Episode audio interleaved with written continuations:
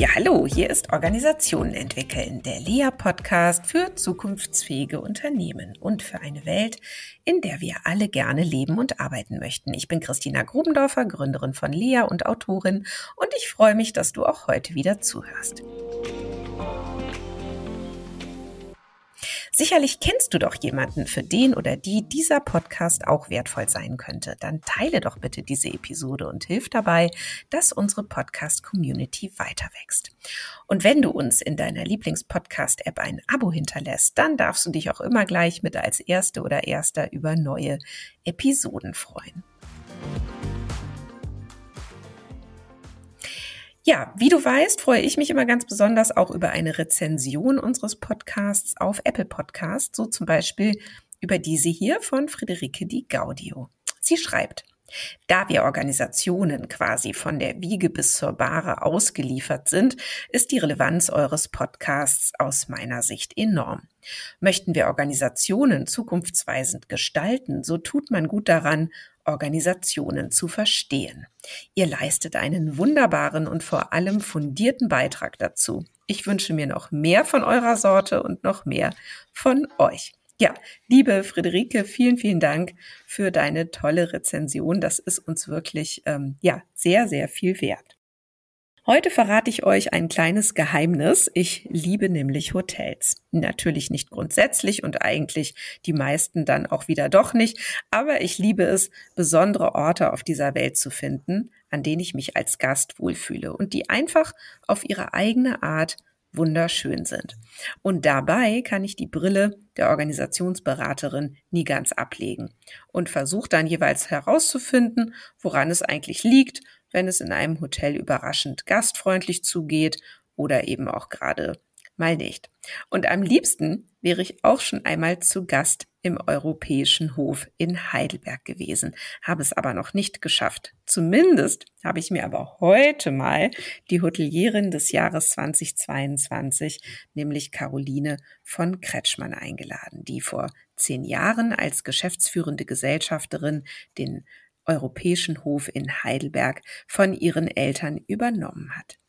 Das Luxushotel ist das einzige Fünf-Sterne-Hotel in Heidelberg und Umgebung und blickt als Familienunternehmen auf eine mehr als 155-jährige Geschichte zurück. Ich glaube, aus dieser Erfolgsgeschichte lässt sich vieles lernen über gute Unternehmensführung. Ich bin ganz gespannt. Bevor ich Caroline nun gleich willkommen heiße, haben wir aber noch etwas ganz Besonderes für dich, liebe Hörerin, lieber Hörer. Wir verlosen nämlich einen Gutschein über zwei Übernachtungen im Doppelzimmer mit Frühstück im Europäischen Hof in Heidelberg. Vielen, vielen Dank an Caroline, dass sie uns diesen Gutschein zur Verfügung gestellt hat. Und um an der Verlosung teilzunehmen, Melde dich einfach innerhalb der nächsten 14 Tage, genauer gesagt bis zum 20. Juni um 24 Uhr zu den Lea News an. Den Link dafür findest du in den Show Notes oder auf der Lea Website unter www.become-better.org. Und jetzt geht's los. Ja, herzlich willkommen, liebe Caroline. Ich freue mich so, dass du heute zu Gast in unserem Lea Podcast Studio bist. Ja, hallo, liebe Christina. Ich freue mich sehr, dass du mich eingeladen hast. Ja, du, ich ähm, lese ja immer sehr gerne, was alles so über dich geschrieben steht und freue mich immer wie so eine Schneekönigin und denk mir, tolle Frau, super, ich muss dich mal vors Mikro kriegen und so ist es dann heute. Und ähm, ja, vielleicht fangen wir wirklich mal so an, ähm, du, ähm, dein Herz schlägt eventuell auch ganz stark für die Hotellerie, so wie meines, nur ähm, du bist eben auf der anderen Seite. Und ähm, vielleicht erzählst du einfach mal, was liebst du dran an der Hotellerie und was magst du vielleicht auch gar nicht so? Mhm. Also Christina, du hast vollkommen recht, mein Herz schlägt auch sehr für die Hotellerie und ähm, obwohl ich gar nicht direkt in die Hotellerie eingestiegen bin, ich hatte ja noch ein Leben vor der Hotellerie, aber ähm, auf deine Frage zu antworten, ich liebe ganz viel an der Hotellerie und wenn ich es auf den Punkt bringen müsste, wäre es, glaube ich, die Fülle und die Vielschichtigkeit der Hotellerie. Also das liebe ich wirklich, weil, und das habe ich kürzlich in einem ganz anderen Kontext äh, auch mal gesagt, ähm, ein Hotel ist ja viel mehr als nur ein Ort, um dort zu übernachten. Also es ist eigentlich äh, ein Ort, an dem vieles, was das Leben überhaupt so zu bieten hat, eine Repräsentanz erfährt. Und ähm, jeder Moment ist da voller Ereignisse und Erlebnisse und Emotionen. Ich war vorher mal Unternehmensberaterin und hatte da ein ganz anderes Produkt. Und Hotellerie ist ein unglaublich emotionales Produkt. Und äh, Menschen aus der ganzen Welt kommen hier zusammen sowohl als Mitarbeitende als auch als Gäste und bringen dort ihre ganze Geschichten mit ein, ihre Kultur, ihre auch ihre Träume. Und dort wird gefeiert und getagt und gelacht und geweint und getanzt und getagt und gestritten und ge alles, was so das Leben halt zu bieten hat. Und das äh, finde ich wahnsinnig spannend. Ähm, es wird nie langweilig. Es ist häufig auch sehr berührend manchmal sehr herausfordernd und oft auch ganz lustig und skurril. Also hier kannst du dir gar nicht vorstellen, was hier für Geschichten auch passieren. Und es ist einfach schön und das liebe ich an der Hotellerie. Dass du da so hinschaust, sagt aber, glaube ich, schon ganz viel über dich und auch über euer Hotel. Denn, äh, da, also mein Verständnis ist das auch von, dann ist es gut in einem Hotel, wenn ich Menschen begegne, die aber so auch hinschauen, anstatt nämlich wegzugucken. Also das mhm. ist nämlich, glaube ich, eins der großen Unterschiede oder, oder Unterschiedsmerkmale für mich jetzt, ne, zwischen besonderen Orten und einfach, ja, langweiligen 0815 Orten, nämlich wenn ich dort als die Person, die ich bin, gar nicht vorkommen darf, sondern wenn ich dort als Gast im Prinzip eingepfercht bin in die Standardprozesse und Abläufe und man dann auch, sage ich mal, ähm, aus Überzeugung wegschaut, wenn der Gast eine Emotion zeigt. Ja, ja, das ist natürlich schwierig. Also da hast du vollkommen recht. Das geht mir übrigens auch so. Und äh, wir erleben das auch von unseren Gästen, die uns sagen, dass wir so ein besonderer Ort sind, weil wir so eine besondere Unternehmenskultur haben und dass wir eben hingucken, sehr achtsam sind. Wir haben äh, uns zum Ziel gesetzt äh, vor zwölf Jahren, dass wir das herzlichste Fünf-Sterne-Stadthotel Deutschlands werden wollen und äh, Zeit und Aufmerksamkeit für den Gast als Luxus interpretieren. Und noch ganz wichtig, und da hast du einen wirklich entscheidenden Punkt gesagt, dass wir den Menschen so nehmen, wie er ist und ähm, ihn nicht in irgendein Korsett zwängen wollen, sondern äh, ihn so zu nehmen, wie er genommen werden möchte auch und vieles auch zulassen, alle Emotionen zulassen, alle äh, Zustände äh, zulassen, alle Wünsche äh, zulassen. Wir können nicht alle erfüllen, aber es ist zumindest unser Ziel, möglichst viele zu erfüllen aber nicht eng zu sein, nicht rigide zu sein, sondern ein freies Haus zu sein. Ja, aber was du jetzt sagst, ne, das überrascht mich eigentlich, dass viele andere Luxushotels auf den Trichter einfach noch nicht gekommen sind. Oder sie schaffen es nicht, das umzusetzen. Weil das ist, äh, das ist ja genau das. Luxus ist dann, wenn ich merke, da hat jemand, nimmt sich einfach mal einen Moment Zeit, guckt mhm. mich wirklich mal an und versucht wirklich zu verstehen, was jetzt gerade mein Anliegen ist. Ne? Und gibt mir ja. irgendwie eine Aufmerksamkeit. Und hey, der ganze andere Luxus, den man sonst noch so vorfindet, ne? von samtweichen Bademänteln, Pantoffeln, tollen Getränken, Snacks, Obst, Bett ist aufgeschlagen, Vorhang, was weiß ich, alles toll, aber das ist nicht der Luxus, den unsere Zeit heute braucht, glaube ich. Ja? ja, du hast recht. Also der Luxus wird neu interpretiert. Früher gab es den wirklichen äh, materiellen Luxus, also wie du sagst, äh, der Bentley, äh, die Hermes-Tasche, die Rolex, das äh, perfekt ausgestattete Hotelzimmer. Dann hat sich das schon ein bisschen gewandelt in Richtung Ergeb äh, Erlebnisluxus, also schöne Momente zu erleben. Und heute haben wir den sogenannten Sinnluxus. Also das ist was ganz anderes. Und äh, da in diesem Feld äh, haben wir eine Stärke. Also wir wissen, dass unsere Gäste eine herausragende Infrastruktur wünschen in einem Fünf-Sterne-Hotel. Das ist für, aber eher so eine Art Hygienefaktor. Den eigentlichen Unterschied machen unsere Kolleginnen und Kollegen, die wir bei uns bewusst nicht Mitarbeitende nennen.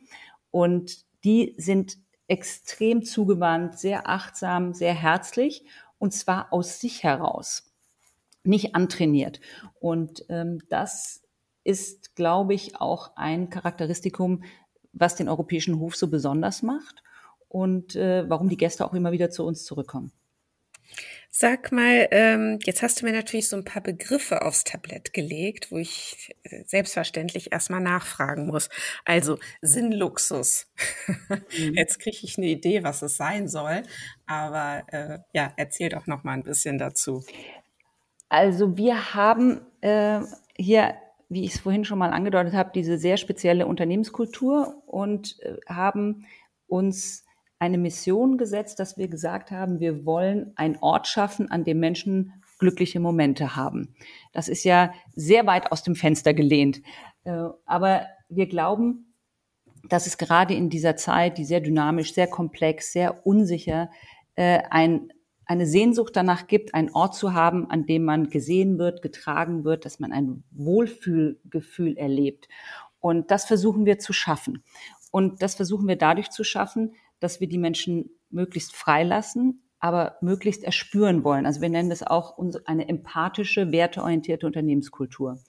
Und das ist was sehr Interessantes, weil das beginnt bei uns mit den äh, Kolleginnen und Kollegen. Also die wir bewusst nicht Mitarbeiter nennen, wie gesagt, sondern die stehen bei uns an erster Stelle, weil wir glauben, nur zufriedene und idealerweise glückliche Kolleginnen und Kollegen können auch die Gäste glücklich machen. Und jetzt kommt ein ganz wichtiger Punkt. Das hat bei uns nichts Transaktionales. Also wir sagen nicht, wir sind nett zu den Kolleginnen und Kollegen, damit die wiederum nett zu den Gästen sind, damit die wir dann am Ende äh, guten Umsatz machen, sondern es ist wirklich ein tiefes Herzensbedürfnis, ähm, diese Wohlfühlatmosphäre zu schaffen, dieses äh, Kraftfeld aufzubauen, an dem sich sowohl unsere Gäste als auch unsere Mitarbeitenden anschließen können. Und wir merken, dass diese Art, auf die Welt zu schauen, eine unglaubliche soziale Resonanz erfährt. Also wir kriegen unheimlich viel positive Rückmeldungen, weil wir so anders sind als andere. Und das können wir uns leisten, glaube ich, weil wir eines der wenigen privat geführten Fünf-Sterne-Häuser sind und wir nicht über ähm, Quartalsberichte getrieben sind, sondern sehr langfristig denken. Wir nennen das enkelfähiges Handeln und eben uns es leisten können, oder wir leisten es uns, eigentlich können wir es uns gar nicht leisten, ähm, die Ökonomie nicht an erste Stelle zu stellen. Mhm. Also wir verzichten bewusst auf mehr Umsatz, mehr Gewinn äh, zugunsten zufriedenerer Kolleginnen und Kollegen, zugunsten auch äh, zufriedenerer Gäste. Wir haben bei 122 Zimmern, 165 Kolleginnen und Kollegen, davon 35 Auszubildende. Mhm. Wenn du ein anderes Hotel nimmst, das eben anders tickt, die haben beispielsweise 300 Zimmer und haben 14 festangestellte Mitarbeitende. Die haben natürlich dann weniger Zeit, sich mhm. aufmerksam um die Gäste zu kümmern. Ich will jetzt nicht sagen, das eine ist besser oder schlechter. Es ist einfach ein ganz anderes Produkt. Doch, und das ist besser. ja, aber weißt du, ich würde es gar nicht äh, bewerten, weil es gibt diese auch, äh, die sind hochindustrialisierte Produkte dann auch ein ganz anderes äh, Preisgefüge. Und da, wenn du als Gast, weißt du, das hatte ich früher auch in der Unternehmensberatung. Ich war in der Stadt, äh, habe ein Projekt gehabt, da gehst du morgens um acht in den Teamraum und kommst abends um äh, 23, 24 Uhr wieder nach Hause, gehst einfach nur ins Bett und schläfst und frühstückst morgen kurz und gehst wieder weg. Da brauchst du das Ganze gar nicht. Weißt du, was wir hier anbieten? Mhm. Und ähm, dennoch glaube ich, äh, unterscheiden wir uns sehr stark von vielen anderen Hotels, weil wir diese sehr, manche würden sagen vielleicht auch moderne, revolutionäre Unternehmenskultur und Unternehmensphilosophie und Führungskultur hier leben. Ja, ja, es ist äh, spannend aus vielen Gründen. Also einmal ist das bei uns bei Lea übrigens auch so. Also vieles kann mhm. ich total unterstreichen. Bei uns steht auch nicht der Umsatz an erster Stelle, sondern ähm, es steht an erster Stelle, dass wir Projekte machen, die uns Spaß machen und die uns überzeugen und die vor allen Dingen unseren Kunden einen Mehrwert bringen. Und wir hören auch immer wieder von unseren Kunden, dass sie merken, dass wir eben so eine besondere Herzlichkeit mitbringen. Und es kommt auch wirklich mal vor, und ich weiß es auch noch von mir aus vielen Momenten, wo ich auch noch viel mehr selber in Projekten war und beim Kunden war, ähm, dass ich wirklich dahin gefahren bin und mich wirklich gefreut habe, jetzt diesen Kunden oder diese Kunden zu treffen und dass es teilweise so überschwänglich bei mir war, dass ich echt gucken musste, umarme ich den jetzt? ja oder nein? Und dann hat man natürlich eine Frage von Grenzen und von überschießender Freude, die dann da auch wieder gar nicht hingehört und die man regulieren muss und möchte und so weiter. Aber mich hat es gerade so ein bisschen erinnert, weil du auch sagtest, das hat bei uns nichts Transaktionales. Und das hatte es hm. bei mir und ich glaube auch bei meinen Kollegen und Kolleginnen auch nie ja, sondern mhm. und das spüren Kunden. Die merken, geht's dir jetzt hier um den Umsatz und geht's dir jetzt darum, hier ne, ein gutes Geschäft zu machen oder willst du einfach einen guten Job machen und hast auch echt Spaß über beide Ohren dabei, ne? So, so ist das es. merken absolut. die. Ja. Das merken die total. Das merken Gäste, das merken Kunden, das merken Kolleginnen und Kollegen. Äh, es merken einfach Menschen, äh, ob man etwas umzumacht oder ob man etwas für den anderen macht und äh, empathisch damit geht und ähm, einfach für den anderen denkt. Und das kann eben auch mal sein, äh, Beispiel bei uns auch bei den äh, Kolleginnen und Kollegen, dass wir manchmal Mitarbeitende auch nicht übernehmen, jetzt gerade wenn wir ganz tolle Auszubildende haben, weil wir das Gefühl haben, der oder die ist so gut. Wir hatten es letztens mit einem Koch zum Beispiel, ein Kochauszubildender, den haben wir bewusst nicht übernommen, weil wir ihm gesagt haben, du musst noch mal was anderes sehen in dieser Welt. Du musst noch mal in ein Sterne-Restaurant. Wir können hier dir nicht noch mehr geben und du bist so ein äh, brillanter Koch. Du musst einfach noch was hinzunehmen. Das heißt, wir schwächen uns als Unternehmen bewusst, mhm. Mhm. Äh, aber weil wir an den anderen da denken. Und ich glaube, das spüren einfach Mitarbeitende auch, also Kolleginnen und Kolleginnen und auch Gäste, ob man eben an sich denkt oder an das Gegenüber. Ja, aber das kommt auch zu einem zurück, wenn man sowas macht. Da bin Absolut. ich ganz äh, fest davon überzeugt. Aber lass uns doch mal, ähm, lass uns doch noch mal zurück. Äh, oder ja, ach Gott, das sind so viele Punkte, auf die ich gerne nochmal zurückkommen würde. Mm, nehmen wir doch mal die Kundin, den Kunden, ähm, hm. Gast bei euch. Mm, jetzt erzählt ihr das ja über euch, ne? Hier, wir sind ähm, das herzliche Hotel und so weiter. Jetzt komme ich da als als Gast ja mit einer bestimmten Erwartung bei euch rein. So, also a könnte ich mir vorstellen, das setzt euch ja auch ein Stück unter so einen Erwartungsbestätigungsdruck. Und gibt's vielleicht doch so ein paar Standards, die ihr euch mittlerweile auch einfach angeeignet habt oder auf die ihr euch auch einigt. Wie wird ein Gast begrüßt? Was passiert dann als nächstes? Oder ist es dann doch letztlich wieder ganz normal? Oder also, wie ist es, wenn man jetzt da so bei euch ankommt? Gibt es da mhm. irgendwas Typisches, wo du sagst, und das gibt's nur bei uns? Oder was wäre es dann auch genau nicht? Ne? Also könntest du eine Art Garantie geben und das wirst du bei uns nicht erleben. Also ähm, es ist auf jeden Fall so, dass wir äh, mit unglaublichen Erwartungen unserer Gäste umgehen müssen. Es ist auch äh, natürlich absolut richtig, dass die Erwartungen an ein Produkt haben, an ein Fünf-Sterne-Produkt. Und äh, das passiert natürlich immer wieder auch, dass wir Erwartungen enttäuschen. Das ist klar. Wir haben äh, ungefähr 50.000 Gäste pro Jahr und jeder hat seine ganz eigenen Erwartungen. Und wir haben natürlich nur ein Produkt. Und äh, Zugleich haben wir natürlich auch Standards, die wir erfüllen müssen und die wir auch formalisieren äh, und die wir auch als Team natürlich immer wieder leben und optimieren. Und zugleich müssen wir eben eine unglaubliche Flexibilität haben, um die Gäste Wünsche auch zu erfüllen. Also nimm mal das Beispiel Matratzen zum Beispiel.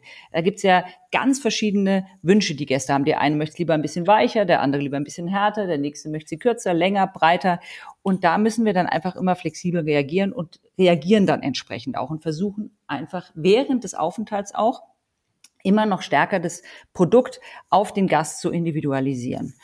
Und äh, wir gehen mit dem Erwartungsdruck in dem Sinne um, dass wir, wenn wir merken, dass wir Erwartungen nicht erfüllen, einfach in die Kommunikation gehen und Dinge ansprechen. Mhm. Und äh, das ist, glaube ich, das Wichtigste, dass man sowohl intern als auch extern im Gespräch bleibt, nah dran bleibt und dann versucht, das beste äh, Erlebnis für den Gast zu schaffen. Mhm. Hast du da mal ein Beispiel? Also, oder auch gern auch noch mal ein, ein Positivbeispiel. Du hast ja auch vorhin schon so einen Cliffhanger gemacht.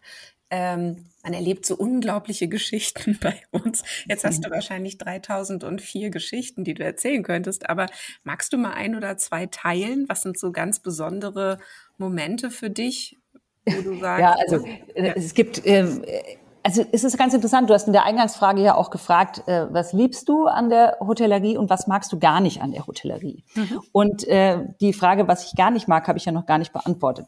Also ähm, das Interessante ist, dass die Vielschichtigkeit, die ich mag an der Hotellerie, mhm. die hat natürlich auch noch eine Rückseite, weil wir auch mit der Vielschichtigkeit menschlichen Verhaltens konfrontiert werden.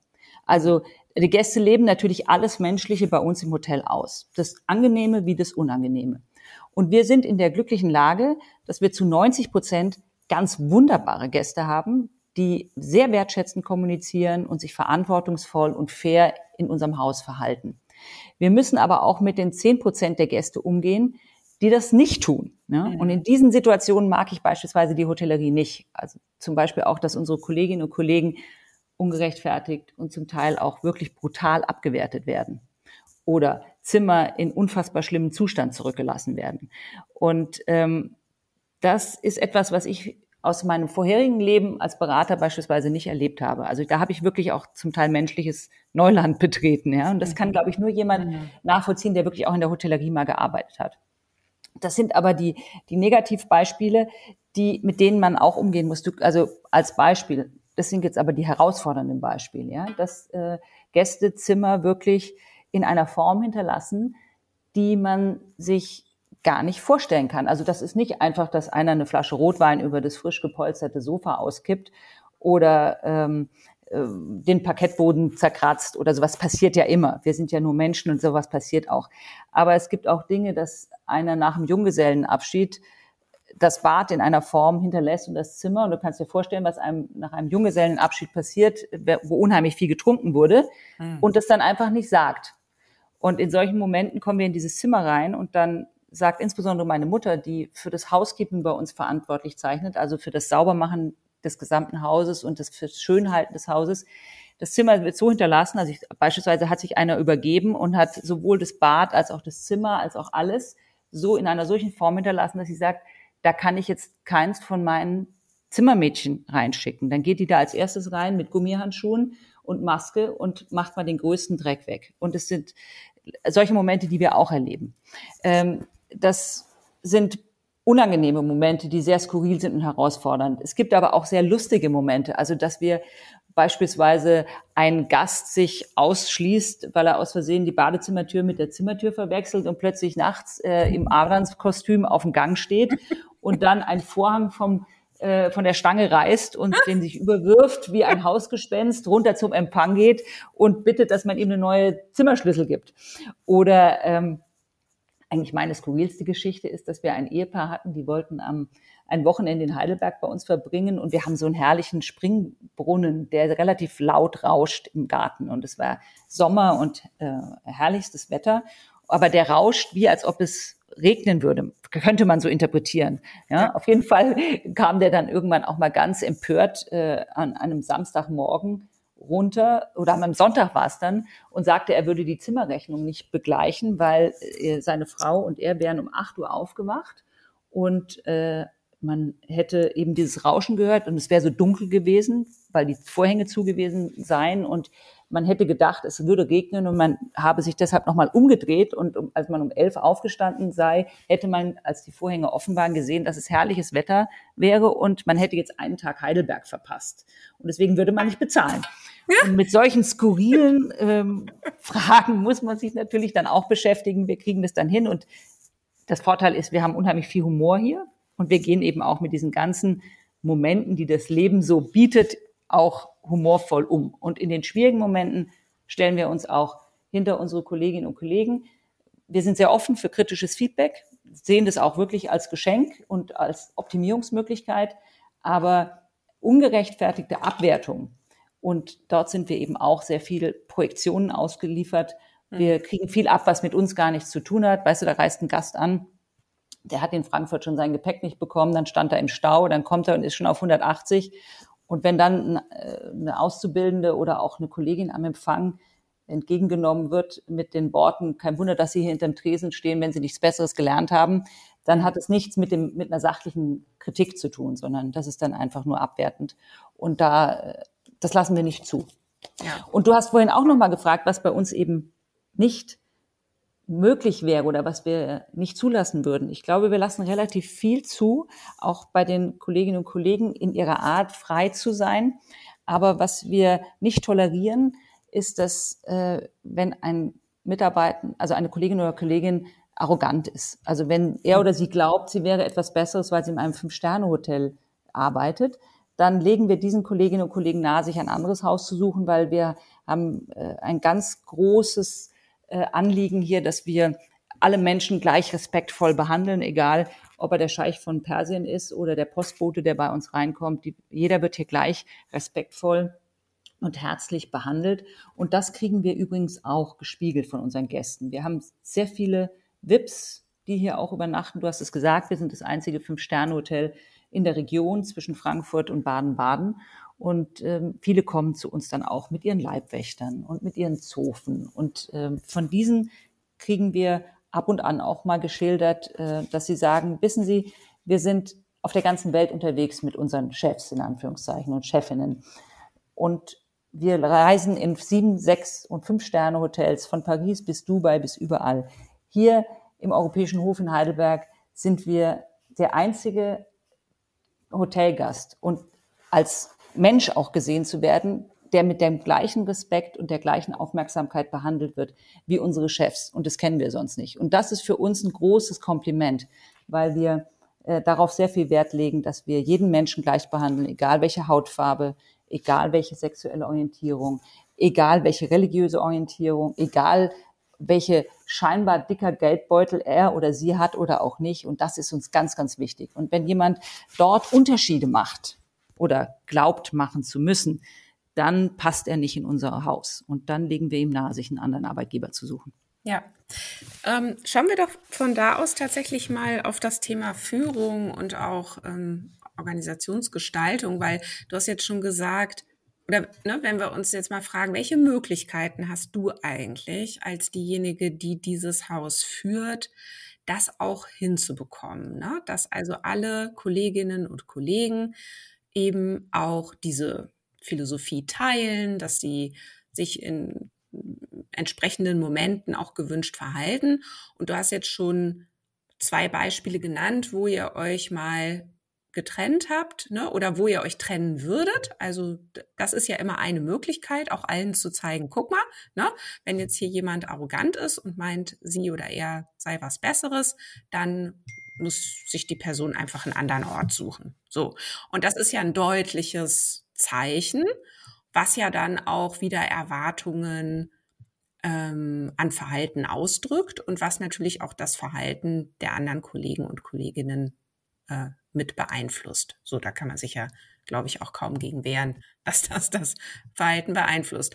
Aber was machst du denn sonst noch so? Also wie, also du hast ja eben schon gesagt, ja, wir haben ja das Glück, ähm, äh, oder ich weiß gar nicht, ob es jetzt im Vorgespräch war oder jetzt hier im Podcast schon, ähm, die Kolleginnen und Kollegen, die, die, die sind wirklich so herzlich, ja, also die, die, die spielen das nicht oder so und dann würde das auch gar nicht gehen, ja.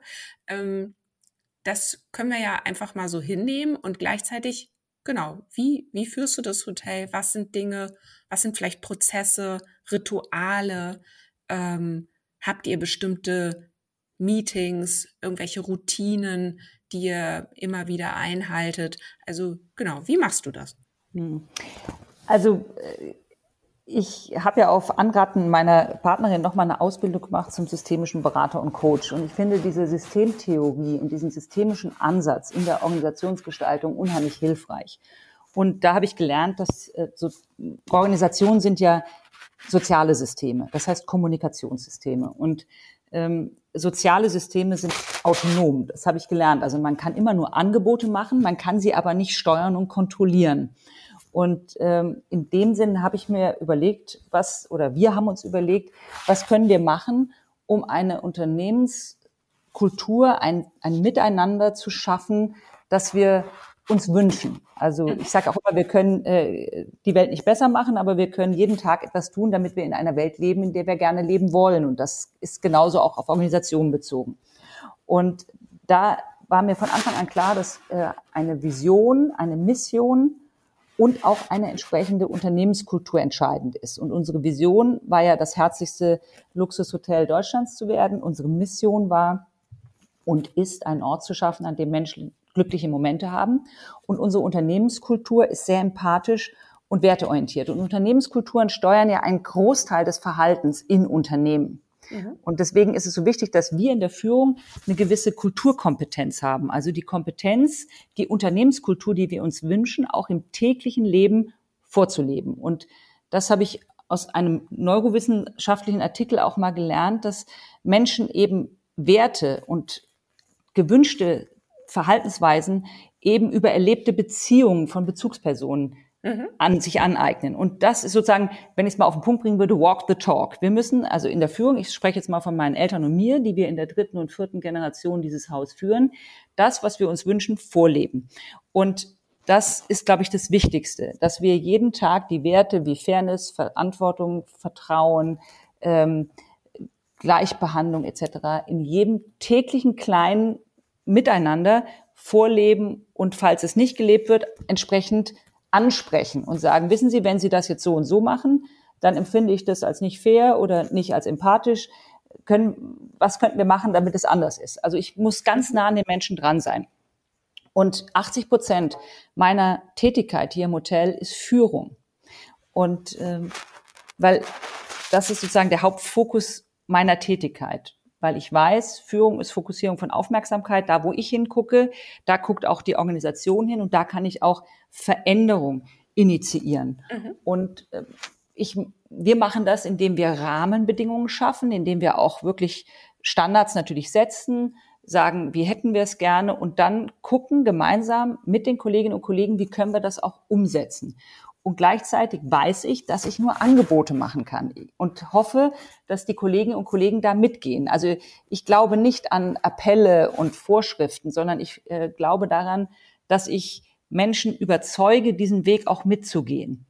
Und wenn ich mhm. merke, dass jemand diesen Weg nicht mitgeht, dann brauche ich Feedbackgespräche. Und das ist, glaube ich, nochmal ein ganz wichtiger Punkt, weil ich merke immer wieder, dass uns Menschen auch sagen, äh, ja, das ist ja alles naiv, was sie hier macht mit herzlichstes Hotel und Empathie und äh, das ist ja alles Friede, Freude, Eierkuchen und mit eurem Sinn und das äh, klappt doch alles gar nicht und das ist alles auch naiv.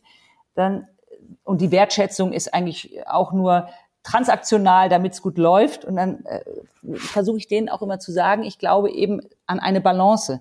Ich glaube eine Balance auch zwischen Wertschätzung und Feedback. Also nur Wertschätzung reicht auch nicht sondern du brauchst auch das Feedback, weil sonst entwertet sich die Wertschätzung. Ja. Und so brauchst du eben auch nicht nur gute Prozesse und gute Organisation im Unternehmen, also auf einer strukturellen Ebene, sondern du brauchst auf der anderen Seite auch gute Führung, gutes Konfliktmanagement, guten Umgang mit Widerstand. Und in dieser Balance versuchen wir uns zu bewegen und immer wieder Themen auch anzusprechen. Und du fast konkret nachgefragt, ja, wir haben standardisierte Meetings auch. Wir treffen uns ähm, ich treffe mich täglich mit meiner Mutter morgens zum Frühstück. Das ist sozusagen wie eine Art Scrum-Meeting. da werden schon die ersten Themen äh, besprochen. Dann haben wir zweimal in der Woche ein sogenanntes Bereichsleiter-Meeting. Da treffen sich die Bereichsleiter und diskutieren Themen. Dann haben wir Abteilungsleiter-Meetings. Wir haben Meetings mit den Auszubildenden. Wir haben Meetings mit dem Betriebsrat. Ich habe äh, regelmäßige HR-Fixe mit der Personalabteilung. Ich habe Technik-Schurfixe mit der, mit der Technikabteilung. Also wir versuchen unheimlich stark die Kommunikation im Unternehmen zu fördern. Und das ist, glaube ich, das Wichtigste, weil meine ja. Erfahrung ist, die meisten Probleme in Unternehmen entstehen dadurch, dass falsch kommuniziert wird oder zu wenig kommuniziert wird. Mhm. Und dass man dann verärgert ist, dass man nicht eingebunden war oder dass man Dinge nicht wusste. Und da können wir noch sehr stark auch an unserer Effizienz arbeiten und auch an der äh, Kolleginnen und Kollegenzufriedenheit, wenn besser informiert wird und auch ganzheitlicher gedacht wird. Also nicht nur für den eigenen Bereich, also Silo-Denken, sondern übergreifend. Was hat das jetzt für einen Effekt, wenn ich das und das bei uns im Bereich mache für andere Bereiche? Und da kann man unheimlich viel tun. Ja, wow, ja, ein super, äh, super Beitrag gerade. Mm. Ich springe noch mal einmal zurück. Genau, Scrum heißt, kommt eigentlich von Scrambled Eggs, ne? Deswegen ist es nein. ja, genau, das ist gut. ähm, äh, wenn du sagst, du führst 80 oder 80 Prozent deines, deines Tages sind, sind Führung, ne? Wo finde ich dich denn da? Also wenn ich jetzt vorbeikäme, ne, und würde dich jetzt suchen und würde vielleicht auch mehrmals am Tag mal gucken, was machst du jetzt gerade so? Ähm, was könnte ich dann sehen? Also du würdest erstmal sehen, dass wir die Büros auf dem Hauptgang haben, wo auch die Gäste vorbeilaufen und alle Türen offen sind.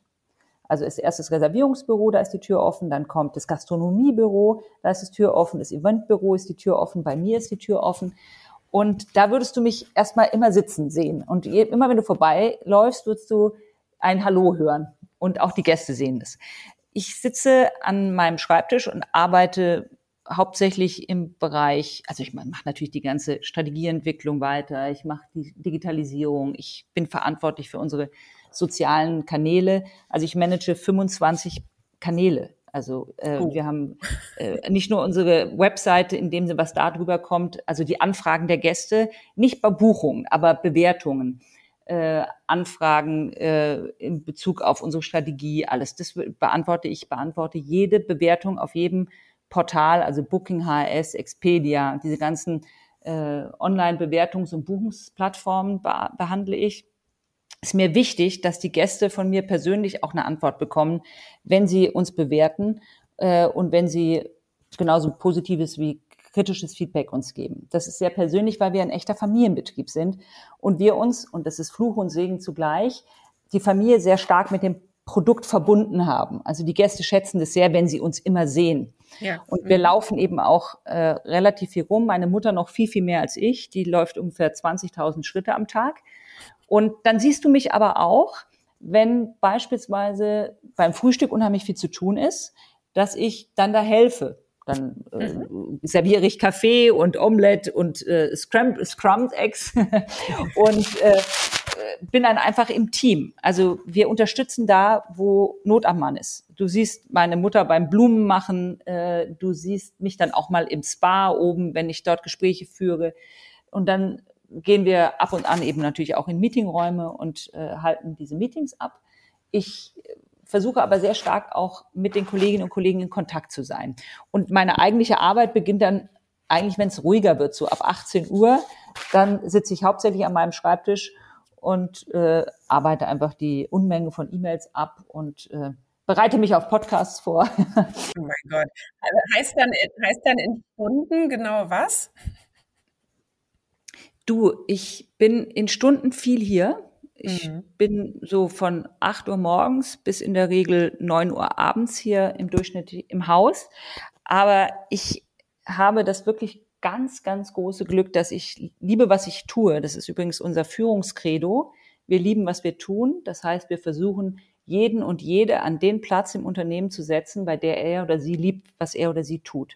Weil die Unterstellung ist, wenn man etwas liebt, was man tut, dann fällt es einem leicht, dann ist man glücklich und dann äh, hat man einfach Freude an der Arbeit. Das kann auch ja. sein, dass sich das mal ändert dass Menschen von einer Position in die andere wechseln, weil sie, weil sich ihre Lebenssituation geändert hat. Mein Lieblingsbeispiel ist immer unser Chef de Bar, der 15 ähm, Jahre lang die Bar gemanagt hat und dann zum Buddhismus konvertiert ist und plötzlich kein Alkohol mehr selber getrunken hat, aber Alkohol per se schwierig findet, dann ist er natürlich an der falschen Position. Mhm. Der war nicht mehr glücklich. Und der ist jetzt beispielsweise bei uns im Spa und ist da total aufgegangen, meditiert drei Stunden am Tag, ist ein ganz tiefer, toller Mann. Und mein Glück ist eben auch, dass ich wirklich das liebe, was ich mache. Und deswegen empfinde ich es gar nicht als Arbeit. Weißt du, es gibt ja den, den Spruch von Confucius, wenn du liebst, was du tust, musst du keinen Tag mehr arbeiten. Und ich weiß, dass ich da sehr privilegiert bin, aber das ist natürlich ein großes Glück. Und ähm, ich ja, zumindest lieb, solange man nicht noch was anderes hat, was man auch ganz doll liebt. Also ja, weil, weil ich würde absolut. auch behaupten, ich liebe auch, was ich tue und ja. gleichzeitig äh, ja, bin ich aber auch immer froh, wenn ich dann noch Zeit habe für so ganz andere Sachen, ja. Hast du vollkommen recht. Das habe ich auch. Also ich äh, lebe, meine äh, Lebensgefährtin lebt auch noch in Berlin und wir leben in Berlin. Und äh, ich fahre auch immer alle zwei Wochen noch nach Berlin, mhm. äh, weil es mir auch wichtig ist. Und zugleich hast du vollkommen recht. Ich glaube, ich könnte auch noch etwas mehr Fokus auf andere Dinge legen, was auch nicht schlecht wäre, ja. ähm, weil das Leben besteht natürlich aus ganz vielen Aspekten. Ähm, und das muss man natürlich auch integrieren. Und es ist auch wichtig, und da hast du einen ganz wichtigen Punkt auch nochmal adressiert, dass wir als Vorbilder auch da agieren. Also, dass man Privatleben und Berufsleben gut unter einen Hut bekommt. Und das bedeutet eben auch, dass wir in der Führung das vorleben müssen. Und dass man, wenn man einen, eine Organisation hat mit einem, einer starken Vision, einer starken Mission, einem Purpose, so wie das jetzt heißt, muss man eben in der Führung auch immer darauf achten, dass man reguliert. Also, dass man eben nicht mit Kolleginnen und Kollegen, die sich extrem identifizieren mit dieser Vision und mit diesem, mit diesem Sinn, dass sie in eine, im Worst Case in Burnout landen, in eine Überforderung. Und mhm. da müssen wir auch immer gucken, dass wir gegen, gegenregulieren. Und das machen wir auch. Also, dass wir beispielsweise ja. da auch besonders verbundenen, besonders äh, mit Hingabe dienenden äh, Kolleginnen und Kollegen äh, zum Beispiel auch Coachings geben, dass die lernen, sich abzugrenzen. Also das wollen wir auch bewusst, das fordern wir auch bewusst ein, weil wir wollen natürlich, dass es denen gut geht. Ja. Ähm, genau, einmal muss ich ja doch noch mal reinpieken.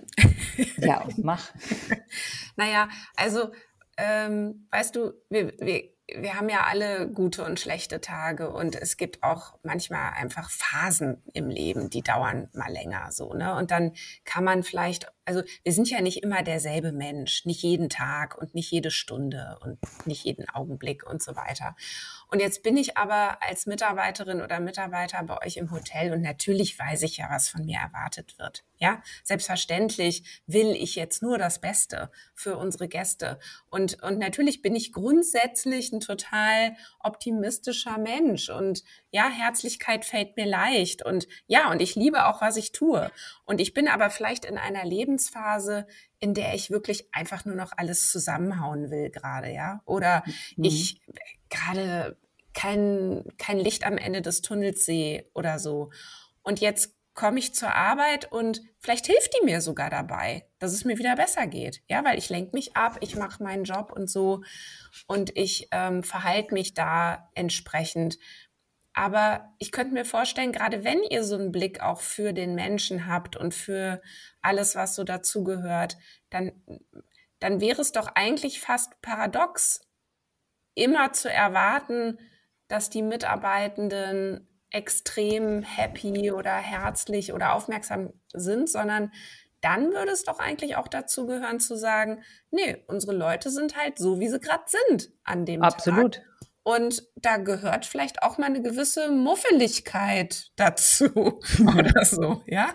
Ja, also du hast vollkommen recht. Das ist, erwarten wir auch gar nicht von unseren Kolleginnen und Kollegen, mhm. dass sie immer happy sind, sondern wir versuchen Rahmenbedingungen zu schaffen, dass sie möglichst happy sind. Also sozusagen, wir versuchen Rahmenbedingungen zu schaffen, dass es ihnen gut geht. Und wenn es ihnen nicht gut geht, dann fangen wir das auf. Und das lassen wir auch zu. Also meine Erfahrung ist, dass auch Gäste wollen Authentizität. Und die können viel besser damit umgehen, wenn beispielsweise ein Kollege hinterm Tresen plötzlich anfängt zu weinen, weil er gerade seine Mutter verloren hat, als dass er eine aufgesetzte Höflichkeit und Freundlichkeit darstellt. Mhm. Ist meine Erfahrung. Mhm. Und ähm, ich hatte letztens ein äh, interessant einen Podcast über das Thema Tod und Trauer in Unternehmen. Und da habe ich dem Gesprächspartner auch ein Beispiel genannt. Da war ein Gast, der hat mich angesprochen und nachdem er bei uns war und hat mir ein äh, gesagt, wissen Sie, Frau von Kretschmann, was ich so beeindruckend finde, dass in Ihrem Haus alle Emotionen gelebt werden dürfen. Und zwar nicht nur von den Gästen, sondern auch von ihren Mitarbeitenden, hat er gesagt. Und dann hat er mir ein Beispiel gesagt. Er sagte, ich saß in der Halle und habe beobachtet, wie ein Zimmermädchen sehr traurig von die Haupttreppe runterkam, an den Empfang gegangen ist, zu einer ihrer Kolleginnen. Und diese Kollegin hat diese Mitarbeiterin nur in den Arm genommen. Die beiden haben mal kurz geweint und sie sind wieder gegangen.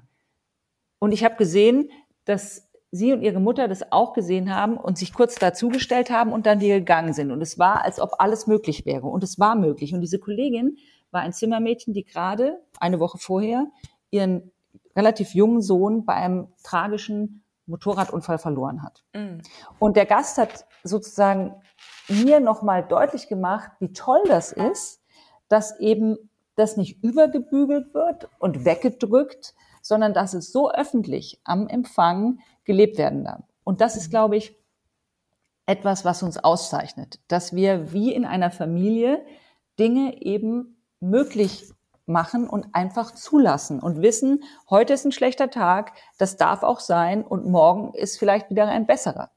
Mhm. Und das macht uns tatsächlich, glaube ich, aus. Und es ist ganz wichtig, dass wir nicht erwarten, dass unsere Kolleginnen und Kollegen immer glücklich sind, immer äh, strahlend und wie Roboter äh, hier stehen und äh, irgendeinen Standard runternudeln. Und das ist genau der Unterschied zu manchen anderen Hotels, weil bei uns wird nach der ersten Frage, hatten Sie eine schöne Anreise? Und der Gast sagt nein, nicht die nächste Standardfrage gestellt, sondern nachgefragt.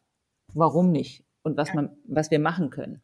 Und wir haben eben die Zeit, uns wirklich mit den Gästen zu beschäftigen. Das ist dann auch so, dass wir manchmal, ich oder auch äh, unsere Kolleginnen und Kollegen, meine Mutter, mal 15 Minuten, 20 Minuten bei einem Gast sitzen und uns einfach die Geschichte anhören, wenn da jemand sitzt. Wir haben 30 Prozent unserer Gäste kommen aus medizinischen Gründen zu uns nach Heidelberg. Und es sind häufig ganz schwere Krankheiten, meistens onkologische Krankheiten. Das kannst du dir nicht vorstellen, was das für Schicksale sind. Mhm. Und für diese Schicksale nehmen wir uns Zeit. Dann halten wir einfach auch nur mal zehn Minuten eine Hand von einem Gast und äh, begleiten die Familie. Ähm, und das sind die berührenden Momente, die wir haben. Es ist hochgradig berührend, was hier auch passiert. Und letztens kam ein äh, junger Mann zu mir, der, der drei Monate mit seinem Vater bei uns wohnte und immer in der Halle saß. Der Vater hatte leider Bauchspeicheldrüsenkrebs, ist mittlerweile auch verstorben und kam dann mit seiner Mutter, die in den drei Monaten nicht hier war, weil das war zu viel für sie. Und dann kamen die zu uns, haben noch mal zwei Tage bei uns gewohnt und dann haben die beiden mich gerufen und haben gesagt, wissen Sie, Frau von Kretschmann, es war so toll, wie Sie uns hier betreut haben und wie herzlich, wir haben uns wie zu Hause gefühlt. Und bei der Beerdigung meines Vaters haben wir Ihre Playlist gespielt aus der Halle. Das hat mich zutiefst berührt, dass der diese drei Lieder, die er immer hier gehört hat, ich habe so eine, ich habe die bei uns die Playlist für 24 Stunden bespielt, habe ich persönlich ausgesucht die Lieder und die wiederholen sich alle 24 Stunden. Also wenn einer lange bei uns ist, dann kennt er die langsam auswendig. Aber dass der äh, diesen Lieder genutzt hat auf der Beerdigung in Island, hat, hat unheimlich was mit uns gemacht. Mhm. Und das heißt, manchmal ist es auch so, dass unsere Kollegen am Empfang, wenn sie dann diese Nachrichten hören, auch mit den Gästen tatsächlich weinen, weil sie sich auch verbunden haben mit denjenigen, die hier sind, mit den Schicksalen, mit, mit, mit dem, was passiert. Und mhm. dass wir da uns auch verletzbar machen und verletzlich und das einfach ausleben. Ja. Ja, du, unsere Zeit ist leider rum. Ich finde es äh, total schön, mit dir darüber zu sprechen. Und ich glaube, ich würde es für mich auch so zusammenfassen. Es ist eben eine ganz besondere und auch ein Spezialfall einer Organisation, euer Hotel. Und ich glaube, das eine liegt so in der Natur der Sache, wenn man so nah an seinen Gästen sein möchte und wenn man eben auch für die da sein will und sie auch als Menschen begrüßen möchte, dann braucht man dahinter natürlich auch ein Konzept und eine Organisation und natürlich auch die Mitarbeitenden, die sich da auch drauf einstellen können und die auch ein Stück ähm, selber das mögen. Ne?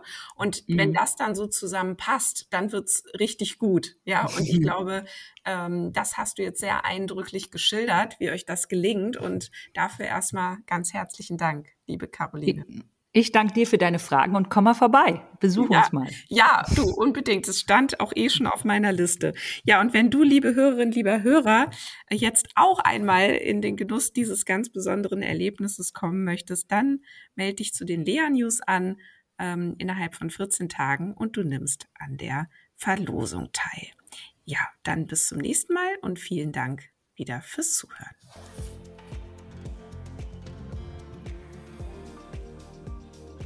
Ja, das war Organisationen entwickeln, der Lea-Podcast für zukunftsfähige Unternehmen. Danke, dass du wieder deine Zeit mit mir verbracht hast. Gefällt dir mein Podcast? dann würde ich mich riesig freuen, wenn du den Podcast in deinem Netzwerk weiterempfiehlst.